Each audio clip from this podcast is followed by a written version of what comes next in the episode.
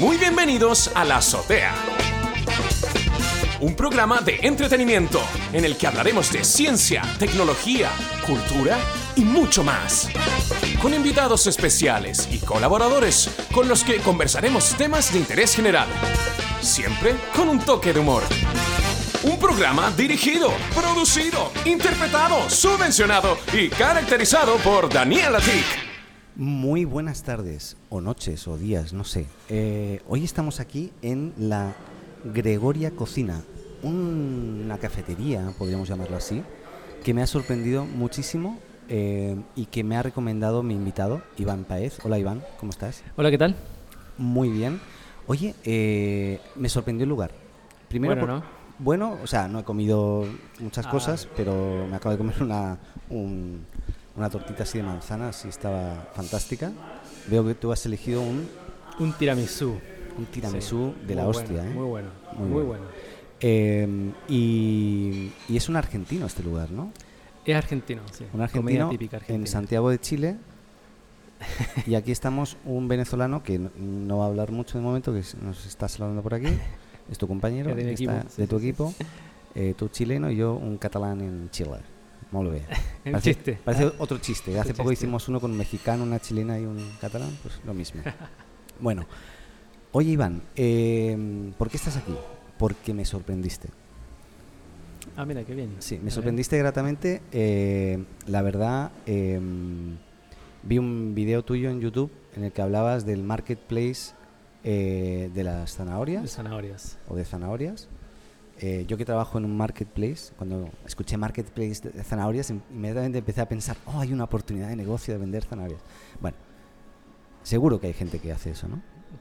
Basado en hechos reales. Exactamente. Sí. Y, y me gustó mucho ese símil porque yo me vi reflejado. O sea, tú decías por ahí, no hagas una app eh, y piensa en qué problema tienes que resolver y cómo eh, si quieres emprender, ¿no? Yo, yo he visto tu background o tu, tu historia. ¿Tú eres un emprendedor serial? Eh, no, no me defino así, No te pero así. me gusta, me gusta crear cosas nuevas y transformarlas en, en cosas que generen impacto. Más que dinero, impacto. Impacto. Ahí sí he tenido éxito. En el dinero todavía no. No tanto, bien. Bueno, a veces generando impacto y generando, entre, entre generar impacto y vas generando más impacto, etcétera, llega un momento en que... Pero a mí me sorprendió porque empecé a ver el, el currículum en LinkedIn, ¿no? Y, y hay una opción que dice ver más, ver más. Sí. Entonces era como ir desplegando más y más. Y como que ha pasado un buen rato y yo iba desplegando, ¿no? Eh, y bueno, tú eh, estás aquí en, en Santiago, eh, veo que, que empezaste en el Duoc. ¿Estudiaste allá, en el Duoc? Estudié en el Duoc, sí. Perfecto. ¿Y siempre en sistemas, informática o cómo? cómo? Explícame un poquito. Mira, cómo. mi vida comienza porque es parte importante en la historia. Yo, yo cuando era pequeño, eh, siempre digo, yo vengo de una familia de escasos recursos, que eh, el sueño de mis padres nunca era mandarme a la universidad, sino que ojalá tener la casa propia, y poner un negocio. Ese era como el éxito así máximo absoluto de mis papás. Mm. Y eso me, en ese ambiente me desarrollé. Eh, éramos una familia, vivíamos en un entorno muy precario. Sí. eh, y, y debo decir que el fútbol me salvó. ¿El Esa- fútbol, el fútbol te me salvó? salvó. Mira tú, ¿eh? ¿Podría ser el titular? Podría ser, o sea, ojalá es que no, pero, pero sí, pero sí, o sea, el deporte me salvó, sobre Ya. todo el fútbol. Entonces, desde muy pequeño mi, mi mente dijo, ya, yo quiero ser futbolista. Y se convirtió en una obsesión, yo soy muy obsesivo. Eh, y ves que le contaba a mis papás, era como quiero ser futbolista, me decían, hijo, eh, no, o sea, tenéis que aprender a, eh, a buscarte un trabajo estable, ojalá con, con buen, buena salud. Eh, Ser, eh, ser futbolista puede ser como quiero ser músico, quiero ser eh, bailarín. Exacto. Quiero mismo, ser emprendedor. Ya. Quiero, ¿Qué es eso de ser quiero, emprendedor? Exacto, o sea, quiero dedicarme a cantar, quiero hacer sta- stand-up, eh, Sí, comedy, quiero hacer charlas. Es como. Hoy día la gente ve eso como. No, es un hobby y tenés que hacerlo cuando tengas dinero porque eso nunca te va a dar de comer. bueno, yo tengo una obsesión, tengo un, un problema, yo le digo yo. Y es que cada vez que alguien me dice que yo no soy capaz de hacer X cosa, de ahí en adelante, eh, mi obsesión en la vida es demostrarle que estaba equivocado. Ya. Entonces, toda mi infancia fue tú, eso no se puede, eso es imposible, no lo voy a conseguir, etcétera. Y, y llegué a ser futbolista, o sea, jugué, jugué seis meses en el fútbol profesional y, y- y pasa algo que Eso- me eso marcó. a, qué, a qué edad? De los, yo dediqué desde los 12 hasta los 18 a hacer... eh, no hacía cadetes porque era como, no estaba en una escuela profesional de fútbol, sino que eran mis recursos de jugar en la calle con mis amigos, en la población con los, con los compañeros. Eh, pero de los 2 a los 18 dediqué toda mi infancia a entrenar y a, a conseguir este sueño, ¿cierto? De ser futbolista. Bien. Nunca consumí alcohol, no iba a fiesta. Lo único que yo hacía era prepararme eh, física y mentalmente eh, con los recursos que tenía en ese momento para poder ser futbolista en, en algún momento. Perfecto. Eh, llego a ser futbolista, estoy jugando y nace mi primer hijo. Y me cambia todo, todo, todo, todo. Y ahí fue como ya, tengo que dejar de, eh, buscar un trabajo, tengo que dejar el sueño de mi vida que había conseguido y buscar un trabajo donde yo ganara dinero. Ya. Porque cuando uno parte en cualquier deporte profesional no te pagan en dólares. Yo- a, mí, a mí me pagaban en jugo, en caja y pan con queso. O sea, A esto que nivel. estamos hoy día comiendo para mí es sueldo de, de liga inglesa. A ese nivel. Tal cual. ¿ya? Entonces ahí fue cuando dije, eh, bueno, consigo un trabajo, me, me puse a cocinar en un, en un local de comida rápida. Bien. Yo era el que hacía la hamburguesa, eh, ganaba 85 mil pesos mensuales y digo, eh, algo tengo que hacer, o sea, tengo que entrar a estudiar o hacer algo. Y ahí llegó el Duoc eh, y decido entrar a estudiar analista programador, por dos razones que son muy importantes. La primera, eh, y que yo lo digo siempre, es, en mi casa con suerte había una estufa, o sea, Ya. no teníamos la capacidad de tener un teléfono, un computador, no, una estufa, con suerte, de esa a, Era a el- parafina. el, el electrodoméstico. Eh, Era electrodoméstico, que ni siquiera era eléctrico, sino que era Claro, a parafina.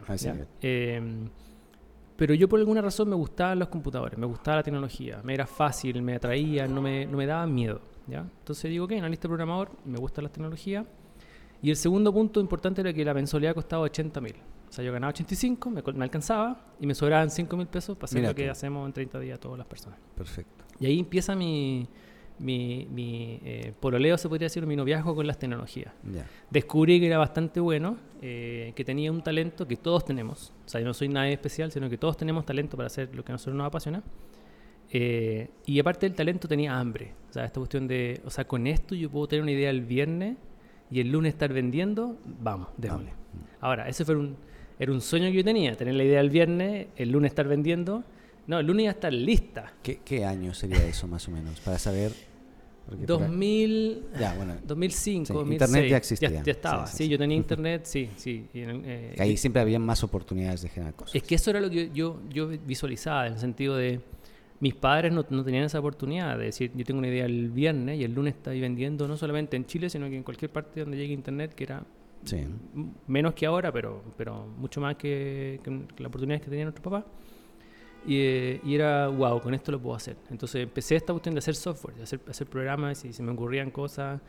eh, y se me ocurrían, yo siempre digo, me- se me ocurrían y las hacía como pegadas con cola fría. Ya. O sea, siguiendo ninguna norma ni buenas prácticas, funcionaba. Bueno. Yo, yo, yo aprendí solo, así que imagínate Tú- lo- tú me entiendes. el código cómo habrá sido por detrás. Ahora, hacía lo que tenía que hacer, pero por detrás no te Es lo que era para partir, era esta cuestión de decir, tengo una idea, el lunes estoy viendo, este el lunes está lista. O sea, mi Mm. objetivo es que estuviera lista, no que estuviera perfecta. ¿Cierto? Entonces ahí nace mi, mi, mi noviazgo con las tecnologías que me ha ayudado hasta el, hasta el día de hoy. ¿Y tú te, te sientes ahí como autómata? ¿Te gusta automatizar cosas? Siempre. Siempre. Sí, sí. Yo creo que por ahí va parte un poco también, ¿no? El decir, ¿cómo puedo optimizar eso? Eh, sí, pero, pero cuando, cuando después, muchos años después, empiezo a hacer empresas, eh, me, me pegué con una pared de, sí, me gusta automatizar, pero con software hecho por mí. Ya. Que ahí está el problema. O sea, eh, automatizar es una palabra mucho más amplia que significa, en vez de yo tener que desarrollar todo, puede ser una fórmula en Excel. ¿listo? Claro. Y esta cuestión está funcionando en una hora más. Estás yendo en contra de lo que tú dijiste. Pero sí, sí, sí. Me refiero de la historia del marketplace de Exactamente. Zanahoria. ¿eh? Exacto. O sea, eh, sí y no, porque, porque es parte de eso también. Sí. Ok. Es el puntapié inicial de esa historia que después la resumo en el, en- Sí. en el marketplace. Perfecto. Y, y tú ya en el 2011 empiezas ahí ya con tus em- emprendimientos. Yo digo seriales porque los clientes son detrás del otro. Eh, y son muchos. Son varias pruebas y Sí. errores, supongo, pruebas y Sí. ensayos.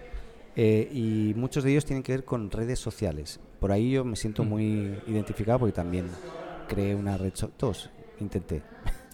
una estuve mu- mucho más tiempo que la otra, pero bueno. ¿Y, y cómo fue esa experiencia? La primera con el Clicker Meter y el Clicker Meter. Sí, yo trabajaba en ese entonces en una empresa de tecnología que había inventado el, el meter, que es cómo se mide eh, actualmente incluso eh, el ranking de televisión, el rating. que, la- que hay mucha gente que no sabía cómo se medía el rating, entonces decía, oye, este programa no me gusta, voy a cambiar de canal. Y, y eso no provocaba nada en el rating, porque Claro. el rating eran unas cajitas que se instalaban en las casas de las, de las personas, y eran esas personas que tenían esas cajitas las que si cambiaban el canal afectaban el, el rating de televisión. Perfecto. Yo no sabía eso, me enteré porque trabajaba en la empresa que había creado eso y dije, oye, pero, o sea, no, nos vendieron una mentira eh, siempre. Y dije, no, no, voy a hacer el clicker meter. O sea, hoy día todos tenemos teléfono, to- todos tienen internet. eh, yo estaba, yo miraba cuando la gente veía los programas que estaba con su teléfono o con el Facebook abierto y dije, ya, si esa persona está viendo el programa y, y vota sí o no, eh, porque si le gusta o no le gusta, es un, es un meter. Claro, pues está es- viendo ese... pro- Sabes que está lo está viendo. viendo, Claro. exacto, lo está viendo, o vota por él. Entonces se llama, pues se llama clicker meter. Bien. Eh, eh, pido vacaciones en el trabajo y esas dos semanas de vacaciones eh, me dediqué a trabajar. Y en dos semanas estuvo listo el Clicker Meter, página web, todo. Ya. Y yo tenía este concepto de Perdón, cuando esté listo. Diseño y todo, ¿lo hacías todo tú? Sí, sí, o Todo, sea, todo. se veía horrible, pero, pero bueno, estaba, Ok. estaba listo. Estaba decente, estaba Ok. decente. Eh, y, y ahí me di cuenta de. Nosotros tenemos este concepto de una vez que esté listo, se va a vender solo. No, eso no funciona. No, No, no. existe. Va a estar listo nomás. Sí, sí, ¿cierto? Eh, y por muy bonito que lo pongáis, no va a estar listo. No. Así de simple. A los que nos escuchan no saben lo que cuesta Entender eso. sí, sí. dar a conocer lo que estás creando. Es tremendo. Es lo más difícil. O sea, y por eso yo hablo del marketplace. De, de si yo tengo la idea el viernes, el viernes me pongo a desarrollarla y a promocionarla. Ya. Yo puedo vender una idea antes que esté lista, sí.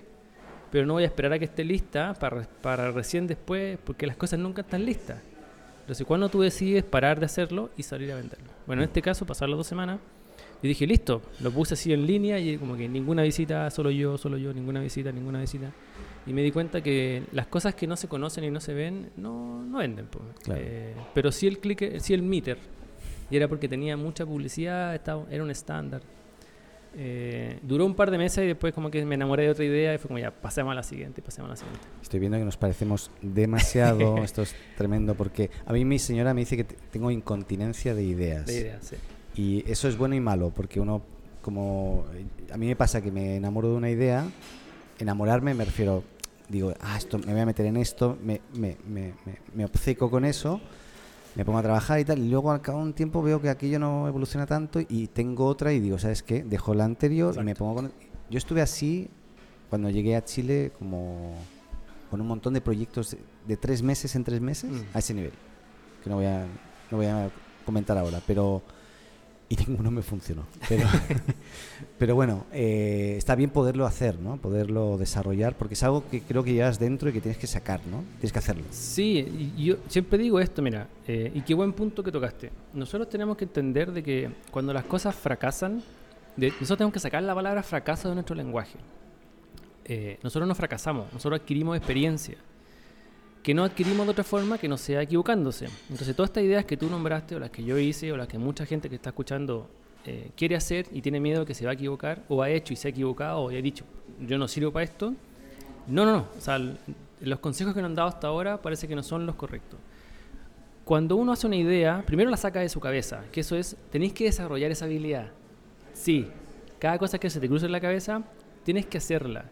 Ahora, no gastes los ahorros de tu vida ni años en desarrollar algo si no sabes si va a funcionar o no, sino que busca instancias donde puedas desarrollarla rápidamente y probarla, pero no te quedes con eso en la cabeza. A todos Sí. nos ha pasado. Sí, sí. Eh, a, a todos nos ha pasado esto. Estamos viendo las noticias y dicen, oye, estoy inventando. Eh, en Japón se inventó una pelota cuadrada y los fundadores se están vo- volviendo millonarios. Y uno dice, ah, a mí esa idea se me ocurrió hace cinco años atrás. Y es como con, con orgullo, es como, oye, a mí también se me ocurrió. No, Está, está lleno de eso, ¿eh? Te decir. Por eso te digo, y Sí, es como, eh, no, se- no se orgullezcan por eso, orgullezcanse porque lo intentaron y no funcionó. claro. o no, sí funcionó. No solo porque tuvieron la idea. Es que no la idea no vale nada. Si Mm. lo que uno cuando uno aprende es cuando ejecuta, cuando uno entiende de que ah, estas cosas no se venden solas. Ah, yo me demoro dos semanas en tener un software, sí. Cuando quería levantar el software de Click and Meter era necesito comprar un, un dominio. ¿Qué es eso de servidor? ¿Dónde necesito un servidor, un hosting? Claro, hoy día, hoy día Amazon y todo, pero en ese entonces nada, y era como todo ese conocimiento te va, te va preparando y te va haciendo saber más. Y esto es como una carrera de 10 años. Entonces yo digo siempre, cuando tú tengas una obsesión con un mercado en general, con algo, por ejemplo el podcast o las grabaciones o el fútbol, dedícate 10 años. No sé a dónde vas a llegar, pero el camino te va a ir enseñando de que a lo mejor no es jugar fútbol, a lo mejor es ser entrenador. Claro. O a lo mejor es hacer una aplicación que le permita a los jugadores rendir mucho más. No lo sé, pero, pero, pero no por no llegar a ser futbolista, que es como el- la punta brillante, eh, vas a renunciar a lo, que te, a lo que te apasiona. Hoy día uno puede hacer eh, mil cosas, pero mil cosas. Y, y bueno, tú te has dejado llevar por ese impulso de ir creando, ir creando, eh, muchas veces como fundador y CEO que se llama aquí, habitualmente. Y luego también me imagino que en algunos, en algunos momentos tuvisteis que hacer pausa y emplearte de nuevo porque aquello no, no llegaba a funcionar, ¿no? Hacer caja, le llamo Hacer yo. caja. Hacer caja, sí. Pero es como rearmarse, ¿no? Sí, o sea, eh, visualícenlo así, visualícenlo como, como para poder eh, tener planes en la vida. Yo siempre trato de hacer como una, un- una ruta en línea recta hacia donde se pone el sol. O sea, visualicen esa como una carretera grande hacia donde se pone el sol. Ese es mi objetivo, llegar hasta donde se pone el sol. Obviamente nunca voy a llegar, pero mi objetivo, mi norte, es ese. Durante el camino, y para eso uno necesita recursos, y apoyo, y, y- y motivación interna, Amor, amor. amor y mu- mucha comprensión, porque Sí. este tipo está loco. De vez en cuando uno tiene que salirse de la autopista, y a llenar el estanque, a lavar el auto, ¿cierto? Uno tiene que salirse de esa autopista. Pero uno se sale de la autopista sabiendo de que se salió, de Mm. que es un proyecto que cuando te dé lo que tenga que darte y, y estés listo nuevamente, volvamos a la autopista y avancemos este camino Exacto, que... Te rearmes. ¿Dónde eso, vamos? eso no muchas empresas está bien visto contratar emprendedores seriales, sobre todo que ya saben que su historia ha sido de ¿tú qué has en, qué, en qué has trabajado? Mira, he tenido estos emprendimientos y luego ahora estoy trabajando aquí. Mm, porque saben que en algún momento otros te vas a ir, ¿no? Sí, como- sí. Pero otras lo, lo valoran mucho, ¿eh? Porque saben que pueden em- puedes emprender dentro de la empresa si ellos te dan el espacio. Exacto. O tus Sí. ideas son de forma, de, desde la escasez. sí, Porque claro. las ideas brillantes generalmente nacen de la escasez. Sí. Porque cuando uno tiene mucho dinero, uno también como que baja su coeficiente intelectual y uno empieza a hacer cosas que son tontas. ¿cachai? O sea, eh, comprarse Ferrari, helicóptero, una persona racional no lo hace, Claro. ¿cierto? Entonces, eh, uno tiene que aprender también de que esto, esto hacer caja es eh, también ir a, ir a capitalizar un poco el conocimiento del camino recorrido. Y que en esa empresa eh, tú también puedes agregar mucho. Porque aparte tú dices, yo tengo un tiempo limitado, que son dos años o un año. En un año yo quiero hacer todo lo que tú necesitas hacer. Y también se puede acelerar un poco el, proceso. De, todos los emprendimientos o las empresas donde estuviste, hay una que me, me gustaría destacar, que es la de QuaPay, eh, en la que estuviste trabajando con, con temas de pagos online, con Sí. Copec por ahí estuve viendo. Yo estoy muy relacionado también con el tema de pagos online, porque estoy en Mercado Pago. Eh, quería saber esa experiencia que, que te abrió algún tipo de, de mundo que no conocías, o eso ya lo conocías, la parte de los pagos. Sí, esa fue la cúspide de mi carrera en los pagos. O sea, yo partí en esta empresa que te digo yo que hacía, hacía el Clicker Meet, el Meter, perdón. Sí. Eh, mi mentor o mi jefe era Wenceslao Casares. Hmm. Que, que para el que no lo conoce, Wenceslao eh, en el año 2000 vendió Patagon.com en 650 millones de dólares, cuando fue la, bur- la explosión de la burbuja de las .com. Eh, y, y con esa plata él se compró un barco, se fue a la vuelta al mundo tres años y cuando se bajó, se bajó con una idea, que era como un Blackberry, que le, llamaba, le llamó Blinger. Y que era, eh, imagínate un Blackberry, pero que en la parte de atrás tú colocas la tarjeta de crédito y se convertía como en un cajero automático. Sí. Eh, no, no porque imprimía dinero, sino que porque yo tocaba la punta de un blinger con otro blinger y se hacían pagos móviles entre ellos. Entre Entonces, eh, Wenceslao fue el pionero de los pagos móviles eh, de, ese, de, ese, de ese estilo. Eh, y, y se acerca a esta empresa, esta empresa era de desarrollo de, de- de hardware, dicen, sí, hagámoslo, me contratan a mí, a un grupo de personas y fuimos partiendo. Perfecto.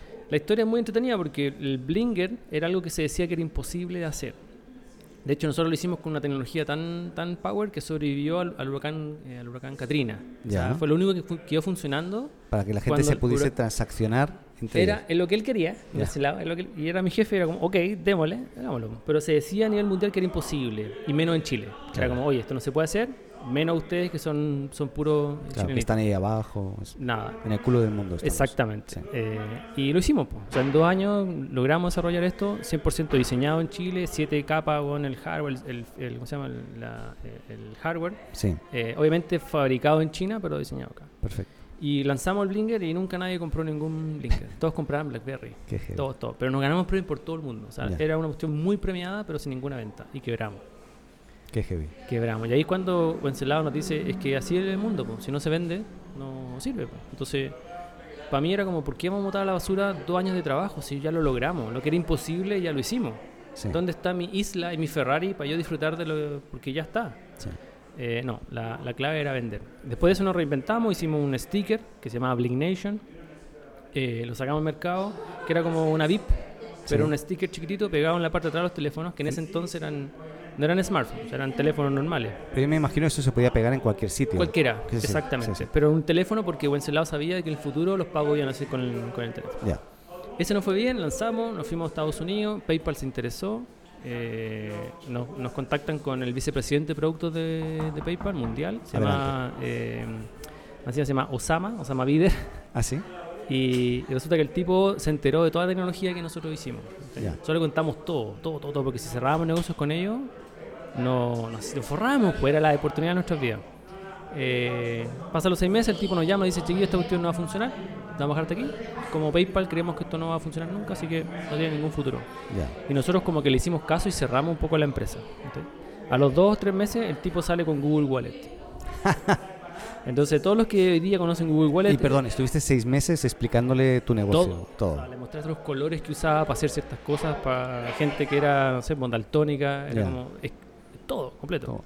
Entonces, eh, cuando todo eso sucede, bueno, y después de eso, obviamente demandamos a Google Wallet y todo, eh, finalmente nos reinventamos en una aplicación que se llama Lemon, Lemon Wallet. Sí, esa la conocí. ¿La conoce? Sí. Y que al año, bueno, fue adquirida por LifeLock en 43 millones de dólares. Sí. Entonces, las enseñanzas que eso me dejó fue, primero, lo que no vende es un hobby, es bonito, pero no es una empresa. Y Ya. Aunque te ganes todos los premios, si no hay venta, no sirve. Exacto. Hay que ponerle plata y no, no es que te dé dinero. Lo segundo es que así se roban la idea. La idea no se roban porque yo te voy a contar así como, oye, se me ocurrió la idea del Uber para helado. Que eso es importante hacerlo. O sea, cuando tú tienes una idea, no tienes que solo guardarla para ti porque al final eh, no, no, eh, tienes que recibir feedback de la gente. Si no, Tal cual. eso no va a evolucionar. Tienes que pimponearla con alguien. Pero claro, de repente seis meses compartiendo información a lo mejor es mucho, ¿no? Es que, es que nosotros no le contamos la idea, nosotros le contamos el proceso industrial que habíamos construido para que esa idea se transformara en un negocio. Que esa es la caja negra. O sea, la caja negra ustedes nunca tienen que mostrarla. Eh, y tercero, de que, de que el año 10 se vendió el- la aplicación en 43 millones de dólares. Entonces, bueno. eh, hoy día no es hacer aplicaciones y al año te vas a forrar. Porque esa aplicación no tenía un año, tenía 10. Ya, Entonces, si ustedes están haciendo un plan hoy día, pónganlo 10. claro. No el 2021. No, 2030 Sí, sí, sí. y, y la ansiedad va a bajar y en este camino uno tiene que ir aprendiendo mucho. Entonces CubaPay fue como que hoy día vendí la empresa, conozco esto, Google Wallet, todo, eh, y era, una empresa gringa que con oficina en Chile y, y me reclutaron. Y te digo, ahí eh, yo ganaba mucho dinero. O sea, yo era gerente, gerente de nuevos negocios, cerré un negocio con, con Copec, con, hicimos, nosotros hicimos PowerClick, sí, sí. también hicimos cosas con Transbank, o sea, hacíamos cosas muy power, hasta que descubrí que es lo que realmente querían. Eh, y, y era como llegar a, la- a los estratos sociales C3D, que son los más pobres de la, de la pirámide de la sociedad, eh, para, según mi opinión, aquí yo no, nu- nunca eh, como estudié más, pero era como para endeudarlos. Ah, ya. Mi familia sufrió todo por eso, o sea, siempre sufría por eso. Nosotros-. Mi mamá siempre, siempre quebrada, eh, repactaba y repactaba y repactaba, porque son gente que por alguna razón no tiene acceso a crédito porque no sabe manejarlo. Claro. Entonces cuando yo descubrí que yo estaba trabajando para hacer eso a otras personas, dije, no, no, no, aquí, Sa- Te saliste. ahí me salí. me salí. Qué Hice caja y me salí. Mira Sí. tú, ¿eh? Y, pero igual, buena experiencia, igual, ah, conocimiento. Pero sí, buenísima, ¿no? o sea, te digo, y de hecho el- mi, mi jefe fue un, fue un eh, inversionista ángel de capo. Ah, ya. O sea, mi- cuando a mi jefe le digo, y me voy a ir, me dice, ¿pero por qué? Y dice, no, lo que pasa es que quiero hacer esto. Y fue como, como estaba hoy día, en, una- en un café, le dije, "Es que me voy a ir, pero aquí no te vas. Y le dije, no, quiero hacer esto. Y le dibujé así como algunas cosas. Me dijo, ¿me gusta? ¿Necesitáis plata? Sí, le dije yo. Ok, deja, deja hablar con unos amigos y vemos cuánto te podemos colocar. Mira tú, ¿eh? Qué bueno. Entonces uno nunca sabe lo que va a pasar, nunca. Sí, sí, sí. Eh, después de Coapay, ahí estuviste, o paralelamente, aparentemente, con varios temas, el Prehers, que no sé qué es. Priggers, sí. Pri- perdón, ¿eh? es que mi, tú sabes, soy inglés. español. Tú sabes que decimos iceberg. Iceberg. Sí, My gosh. ¿Qué quieres que te.? Ah, hace un ratito que acabo de salir de una reunión con un cliente muy grande y dice: Estamos hablando español y de repente dicen: Bueno, ahora se van a conectar unos que hablan en inglés. Digo, ok, perfect, no, no, no problem. Not problem. Ahí, la caga. Han dicho, no, mejor cambiemos el español, por Eso, favor. eso. Me defiendo, pero mal. Me defiendo No, a está bien, hostias, sí. está bien. Eh, bueno, el Priggers. Priggers era. eh, ya en ese entonces yo eh, había nacido mi primer hijo, mi segundo y venía el tercero en camino. Ya. Y mi señora. felicidades, Ah, felicidades. Tengo tres hijos, digamos, Sí, sí. cuatro con el emprendimiento de capo. Ese es mi cuarto hijo. Muy bien. Que, que más canas me ha sacado. Eh, y, y- y me doy cuenta de que yo no sabía nada sobre ser papá, ni el embarazo, y no había información, no había mucha. Entonces dije, tengo que hacer una red social para mujeres embarazadas. Ya. Y se llamó Priggers. Qué interesante, ¿eh? ¿No funcionó? O sea, tú veías necesidades mientras en tu vida cotidiana decías, no, esto hay que arreglarlo. Es que eso se conecta con lo que te dije al principio. El hecho de yo haber estudiado lo que estudié no fue porque yo quería ganar dinero o, o- o- o- o me gustaba o era muy bueno programando. Era porque yo tenía una idea el lunes, o sea, el viernes, perdón, y podía estar con la solución lista el lunes. Entonces, ya que tenía esa habilidad y ese skill, yo lo uso siempre, para lo que para la vida en general. O sea, desarrollé esa habilidad que, que uno nunca sabe qué beneficios te va a traer. Entonces estaba pasando por esto, eh, no tenía información, no había mucha. Mi señora también era como, no, no la podía contener, de repente no la entendía. Y yo decía, no, necesito hacer algo. Hagamos una, hagamos una red social. Mira, de mujeres ¿sabes lo que te- embarazadas. ¿Sabes lo que te puedo decir? Yo también pensé en eso, En serio. pero no hice, No hice nada. nada.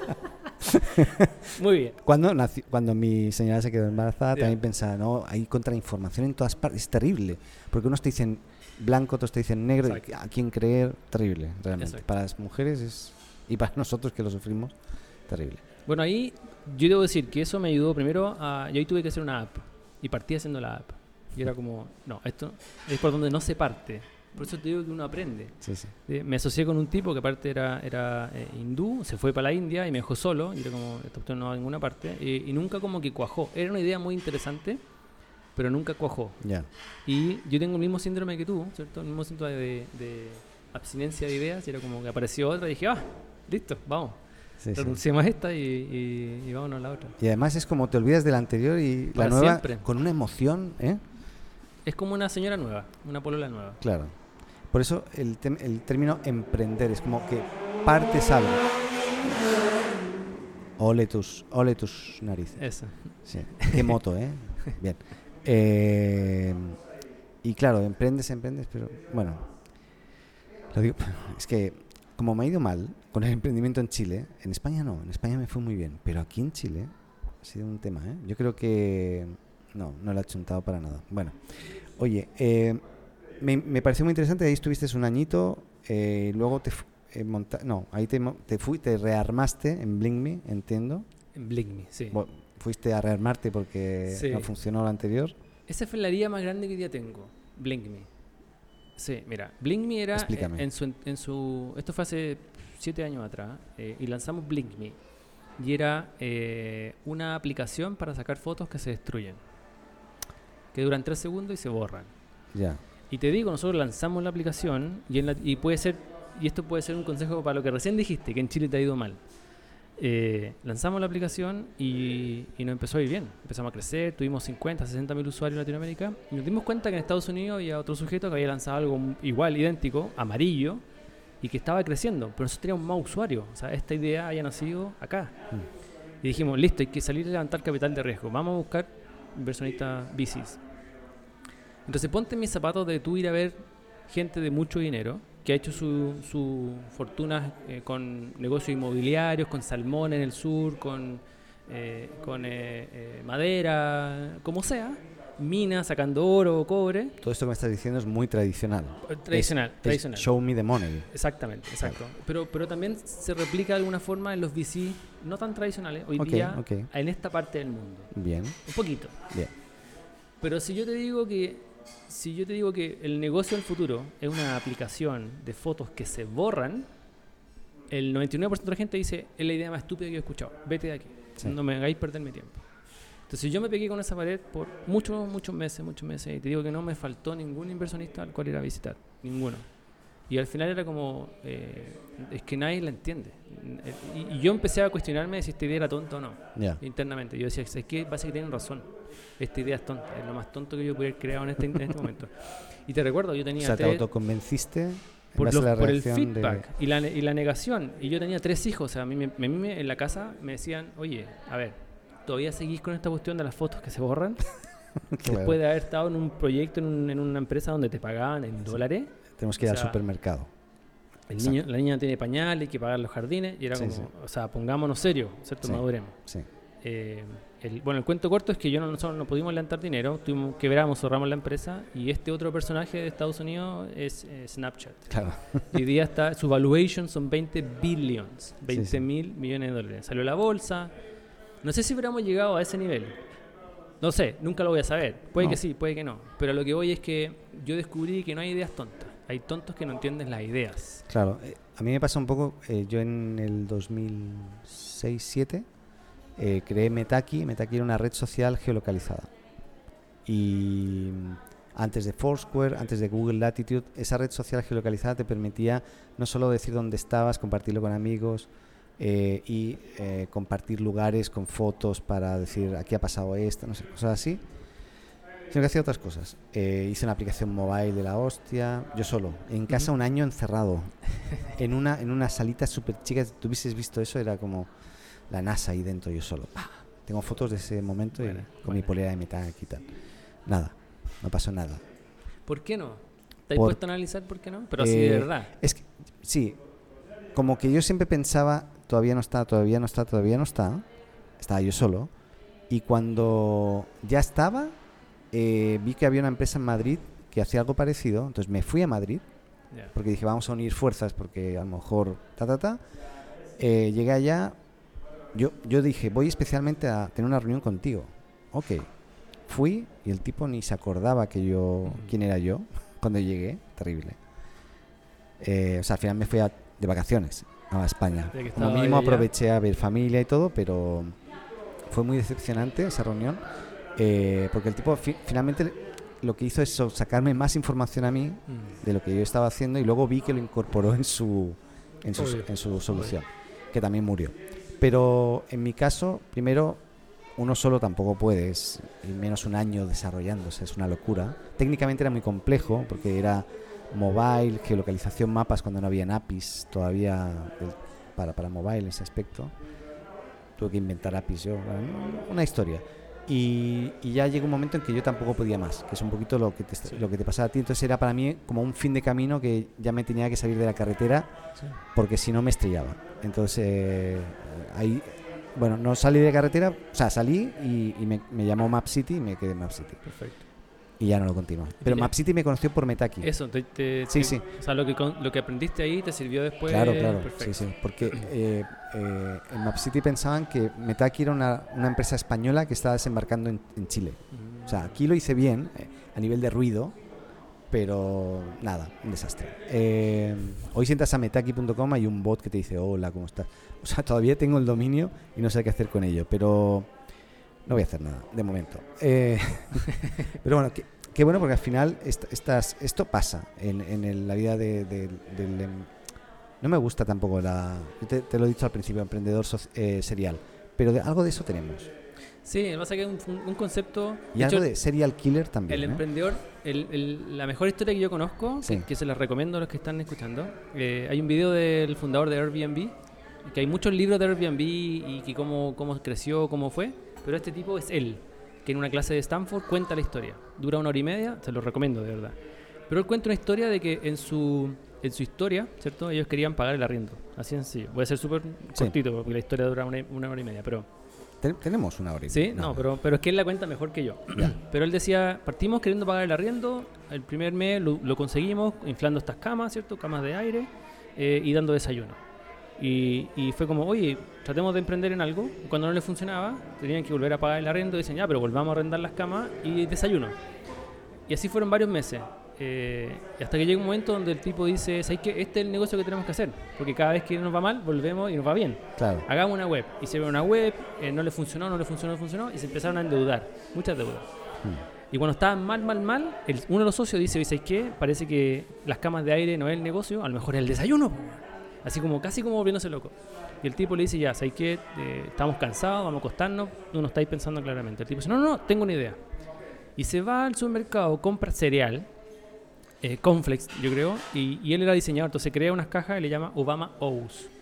Y las crea, las, las pega, ¿cierto? Las, las convierte en caja de cereal, pesca el cereal de, del Kellogg, ¿cierto? Y lo coloca dentro de su caja. Las cierra y le dice al socio, vamos a vender estas cajas en 40 dólares cada una. De ahí sí el tipo dijo, ahora sí te chalaste, porque además de vender cereal a 40 dólares cada caja, nadie lo va a hacer. Tipo, no, no, que son coleccionables, son coleccionables. Entonces el tipo dice, vamos a hacer 200 cajas y las vamos a numerar, una de 200, dos de 200. Ya dije, tipo, ya que veamos, y las vendieron todas. Ya. Con eso No fundaron lo la conocía, empresa. no tenía ni idea. Que es muy buena. Con Ya. eso fundaron la empresa, o sea, el financiamiento inicial. Eh, pero la historia no es esa. Esa es, eh, ellos dijeron, partimos con camas de aire y desayuno, eh, y siempre le dieron como las camas de aire, aire y en un momento dicen, oye, a lo mejor es el cereal, pues bueno. Entonces hay mucha gente que dice, parte con un negocio y dice, no, vamos a hacer esto, esto y esto. Y le da con una cosa, le da con una cosa. A lo A es veces, otro. a veces es decirse que a lo mejor hay que dar, mirar un poquito más al lado. Sí. La historia termina cuando el tipo se, va con eh, Paul Graham del, de Y Combinator y el tipo le dice, eh, estaban postulando, el tipo le dice, lo primero que dice, dice, eh, ¿qué están haciendo ustedes? ¿Qué le pasa a la gente? What's wrong with them? Es como, yo nunca lo haría, qué idea tan idiota. Y el tipo dice, ok, ahí entendí que en el primer minuto no íbamos a ninguna parte una hora de una reunión súper awkward, así como súper eh, eh, mala. eh, y cuando se están yendo, el socio dice, ah, pero espérate, también vendíamos cereales. Y levanta la caja y la pone encima de la mesa. Es como que el socio, no, no, no. Y le dice, no. Y el tipo le dice, ¿qué es eso? No, estos son cereales. Y dicen, pero ¿qué onda? No, el pasa que con esto nosotros logramos venderlo a 40 dólares cada caja y con eso pagamos los primeros meses de la operación. Y el tipo dice, ok, si ustedes lograron convencer a la gente que les comprara cereales en 40 dólares, probablemente sean capaces de convencer a la gente que se quede en casas de extraños. Así nace Airbnb. Imagínate. Y ellos tienen ahora en su, en su, en su core values being a serial entrepreneur. Eh, con el C- serial, con C, con C es como C, un, ce- un- tenés que ser un emprendedor cereal, Cereal. no serial, Sí, sí, sí, sí, cereal. se entiende, se entiende. Entonces, para mí es como si, si tú me dices, soy un emprendedor serial, no, no, yo te diría, soy un emprendedor cereal. Cereal. Que cuando yo necesito hacer cosas, necesito lo que sea, voy a vender cereal si es que es necesario hacerlo. Claro, hay que hacer lo que sea para... Me estoy saliendo de la... Pero yo sé que me estoy saliendo. Sí. Yo sé que eso en algún momento me va a colocar de nuevo, ¿cierto?, en esta carretera para seguir avanzando. Qué, qué buena, qué buena historia. Em, y, y en tu caso, tú ya, bueno, ahí con Blink Me, ya finalmente con Capo Bike. Y ahí fundamos Capo, sí. Eh, Capo, explícanos un poco qué es Capo Bike, porque yo me acuerdo que nos conocimos hace mucho tiempo y en realidad no te tenía, no te vinculé inicialmente. Cuando te vi en el video no me acordaba. ¿No? Soy muy mal fisionomista. Eh, entonces explícanos un poquito qué Sí. es Capo. Mira, Capo es una empresa, cuando yo termino Blink Me, me caí en depresión muy, muy grande. Eh, y me acuerdo perfecto, mi señora me dice, ya, paremos de jugar y busquemos, búscate un trabajo de verdad porque están los niños. O por lo menos haz algo donde se incluyan los niños. Y me acordé mucho de que yo siempre que quería salir a andar en bicicleta con ellos, eh, no salía finalmente porque tenía miedo de que los mataran. Entonces ahí fue cuando dije, tengo que hacer algo con respecto a aquí, a este, aquí hay algo, ¿cierto? Eh, y finalmente decidimos hacer una empresa con propósito. O sea, el, el objetivo de Capo no es ganar dinero. Eso no significa que no vamos a ser rentables y convertir en muchas X las inversiones de los inversionistas. Perfecto. Significa que nuestra utilidad se mide en- de otra forma. Bien. ¿ya? El balance existe, sí, el EBITDA y, y todo es positivo. ¿Y llevas cuántos años ahora? Seis años. Seis años. Seis sea, años. acabamos de cerrar unos contratos increíbles eh, solo en Chile. Muy o sea, bien. ahora nos falta incluso salir a- al extranjero. Maravilloso. Eh, y la empresa nace con un propósito. Nosotros queremos vivir en un mundo donde la gente se despierte motivado en la mañana a usar la bicicleta, se sienta seguro mientras la usa y vuelva a su casa al final del día. Buen propósito. Es un propósito. Para Yo eso, Te, te voy a decir una cosa. dale. Mm, ahora mi, mi hija, tiene cinco años, va a, un colegio, va a ir a un colegio que está cerca de casa, pero no tanto.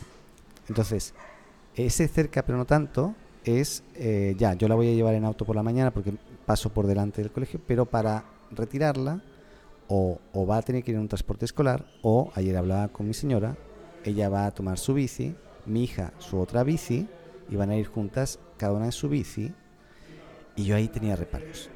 Lo que te, o sea, imagínate. Sí, ¿Cierto? Y estaba con reparos, incluso ahora cuando me decías pensaba en ellas. Sí. Porque aquí las calles son bien inseguras, bueno, todo un tema. Imagínate un mundo donde ellas puedan ir y venir en bicicleta. Ni siquiera es que se vuelvan, sino que. Y tú tienes la tranquilidad de que no les va a pasar nada. En bicicleta, Claro. ¿cierto? O sea, pueden, pueden pasar muchas cosas, pero, pero el, el hecho de poder usar la bicicleta, eh, si es que tú lo decides hacer. ¿ya? Sí. Entonces ahí descubrimos la fórmula de cómo lo vamos a hacer. Nosotros vamos a reinventar la industria del auto, nuestra, nuestra misión, porque esa es la visión de la empresa. Ya. Gente motivada, que se sienta segura y que vuelva a su casa al final del día. Ok. La misión de la empresa es transformar la industria automotriz en una industria bicimotriz, porque finalmente la industria del auto ya inventó todo y las, las ciudades están construidas en torno al auto porque la industria del auto ya, ya tiene mucha experiencia, mucho músculo, mucho todo. Entonces, Sí. nosotros dijimos, ¿por qué reinventar la rueda y no mirar lo que hizo el auto, innovarlo y meterlo en la bicicleta? Y ahí nacen los productos, Bien. finalmente. Entonces, un producto que tenemos es una app, que es como el Pokémon Go, pero de los ciclistas urbanos. Entonces, Ya. la forma en la cual la gente se motiva a usar la aplicación y subirse a la bicicleta son las mismas técnicas que usó la gente de Pokémon Go para que le- personas que en su vida habían hecho un ejercicio ahora estuvieran 50 kilómetros caminando todos los días cazando Pokémones. ¿ya? Sí, sí. Eso lo he visto. Lo, he ¿Lo has vivido. visto? Sí, ¿Tú o amigos tuyos? No, no. Yo lo he visto en la calle. Estaba, no sé, estaba en un Starbucks un día y vi, vi un montón de gente que iba pasando y pasando. Y yo extrañaba, y algunos como medio disfrazados, Sí. y Sí. iban con el teléfono y yo de repente digo, ¿qué será esto? Y ahí me di cuenta que estaban cazando Pokémones. Exacto. Entonces, mi, mi idea es, mucha gente dice, ah, qué idea tan tonta. No, no, espérense. Imagina eso en tu negocio. Si ahí, ahí es donde uno tiene que entender, de que a lo mejor tú no vas a jugar Pokémon Go, pero ya que él lo hace, ¿por qué no yo voy, aprendo cómo lo hace y me llevo esos conocimientos a mi industria? Claro. Y ojalá es que ellos vayan a cazar Pokémones a mi negocio Sí, para yo poder vender más. Así, si nosotros queremos vender más, no hay que eh, rogarle a un ser supremo, hay que tener el ojo abierto y empezar a ver las ideas que uno cree que son tontas, porque no son tontas. El problema es uno que no, no tiene las capacidades necesarias para decir esta idea no es tan tonta como es que a veces hay creía". a- ideas demasiado avanzadas para el tiempo también, ¿eh? También. Sí, también. pero el- para el tiempo de quién? No De sé. uno, el que está analizando la idea. O sea, eh, para uno es natural, pero a lo mejor para el resto es como todavía futurista o impensable, Exacto. cuando luego finalmente es totalmente normal. Pues se, y- vuelve, se vuelve mainstream. Entonces, eh, ahí está la, la opción. Y, eh, app lo que hace es, te motiva a usar la bicicleta con técnicas de juego. No es Ya. para todos todavía, porque partimos por el principio del juego. Eh, la- pero lo importante de esto es que, como es una plataforma que busca transformar las ciudades, la data que se registra de ese juego va a parar a una plataforma que es para gobiernos. Bien. Y en esa plataforma nosotros le, mo- le mostramos a los planificadores del mundo eh, las ciclovías que están construidas, las que están por construir y dónde está la preferencia de las personas. Entonces los planificadores pueden decir, wow, si construimos la ciclovía donde estamos diciendo que la vamos a construir, la gente puede que no la ocupe, porque Claro. todos se están moviendo una cuadra más abajo. Ya. Mejor construyámosla una cuadra más abajo para que el retorno sobre la inversión sea mucho, mucho ¿Todas más las grande. ciclovías nuevas que se han hecho este verano en Santiago son vuestra culpa? Sí. Muy bien. En la comuna de Santiago. ¿Y en Providencia no? No, No todas, tanto. Ah, ya. no todas. Sí, lo han, sí han usado como para levantar información, Sí. Sí. Porque hay, en, en, no sé, en Providencia está lleno ahora de ciclovías, se Sí. llenó. Sí. Y me, me parece fantástico. No, o sea, va además para hay- allá. No solamente hay- en Chile ahora no solamente hay bici, sino hay muchos eh, Scooter. scooter. eléctrico, entonces eh, realmente es peligroso finalmente y es mejor que vayan por, por su vía, ¿no? Exacto. Fantástico.